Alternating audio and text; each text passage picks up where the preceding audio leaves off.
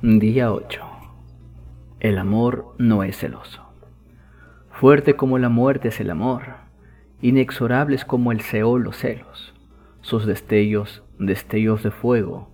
Cantar de los Cantares 8.6. Los celos son uno de los impulsos más fuertes que el hombre conoce. La raíz de celos proviene del latín celus, que significa arder con un fuego intenso.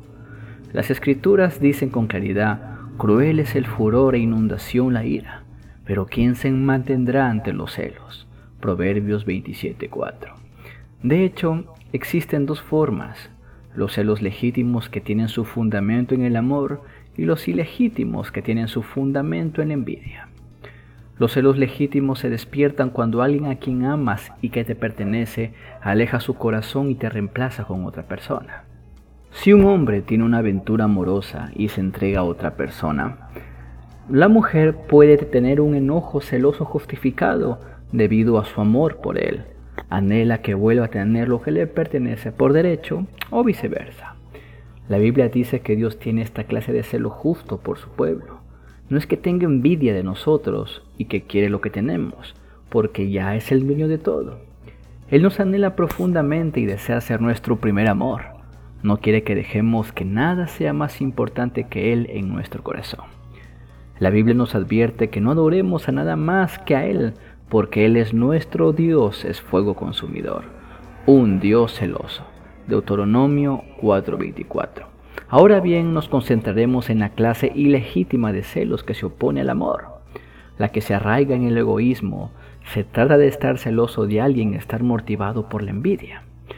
¿Te cuesta no tener celos de los demás? Una buena pregunta. ¿Tu amiga o tu amigo es más popular?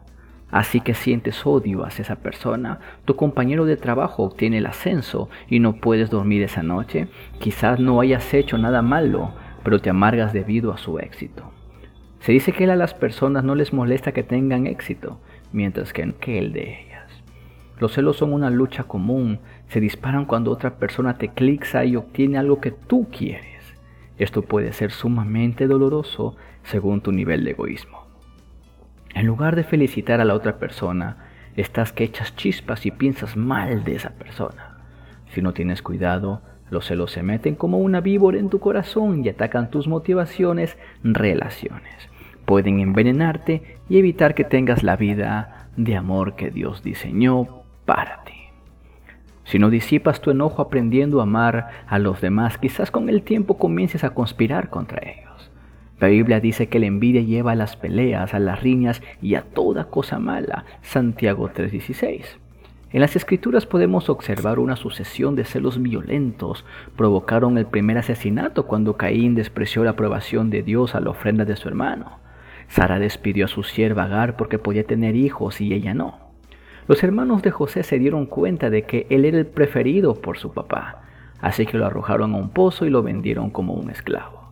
Jesús era más amoroso, poderoso y popular que los sumos sacerdotes, así que por envidia tramaron traicionarlo y crucificarlo. En general, los extraños no te producen celos. Más que nada te sientes tentado a tener celos a los que están en el mismo ámbito que tú, a los que trabajan en tu oficina, a los que están en tu equipo, a los que se mueven en tu círculo o viven en tu casa. Sí, si no tienes cuidado, los celos también pueden infectar tu relación o matrimonio. Cuando comenzaste a tener la vida matrimonial o una relación, si te asignó la tarea de transformarte en el mayor animador de tu pareja y en el capitán de su club de admiradores. Los dos se transformaron en uno y tienen que participar del placer del otro. No obstante, si reina en los cielos cualquier cosa buena que le suceda a solo uno de ustedes, puede ser catalizador de envidia en lugar de felicitación. Quizá él disfrute de jugar un buen fútbol durante el fin de semana, mientras que ella se quede en casa limpiando. Le cuenta a su chica que disparó con precisión y echó gol, y ella tiene ganas de dispararle a él. O quizás a ella le invitan constantemente a salir con amigas mientras que él se queda en casa con el perro. Si no tiene cuidado, él puede tener muchos celos de la popularidad de su chica. Como el amor no es egoísta y coloca a los demás en primer lugar, no deja que entren los celos. El amor te lleva a celebrar los éxitos de tu pareja en lugar de sentirte contrariado por ellos. A un chico amoroso no le molesta que su chica sea mejor en algo, que se divierta más o que reciba más elogios. Percibe que lo completa, no que compite contra él. Escribe elogios, le agradece a su chica en forma pública por su apoyo al ayudarlo a obtener su propio éxito. Se niega a alardear de manera que su chica no se ofenda. Una chica amorosa será la primera en alentar a su chico cuando tenga éxito. No compara su propia debilidad con los puntos fuertes de él. Celebra en lugar de tener lástima de sí misma. Es hora de dejar que el amor, la humildad y la gratitud destruyan todo celo que surge en tu corazón. Es hora de permitir que los logros de tu pareja los unan y les den mayores oportunidades para demostrar el amor genuino. El desafío de hoy Decide transformarte en el mayor admirador de tu pareja y rechazar cualquier pensamiento de celos.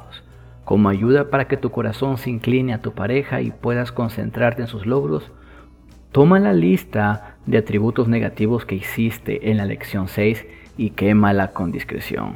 Luego dile a tu pareja cuánto te alegra algo que haya logrado hace poco. Gozaos con los que gozan y llorad con los que lloran. Romanos 12:15.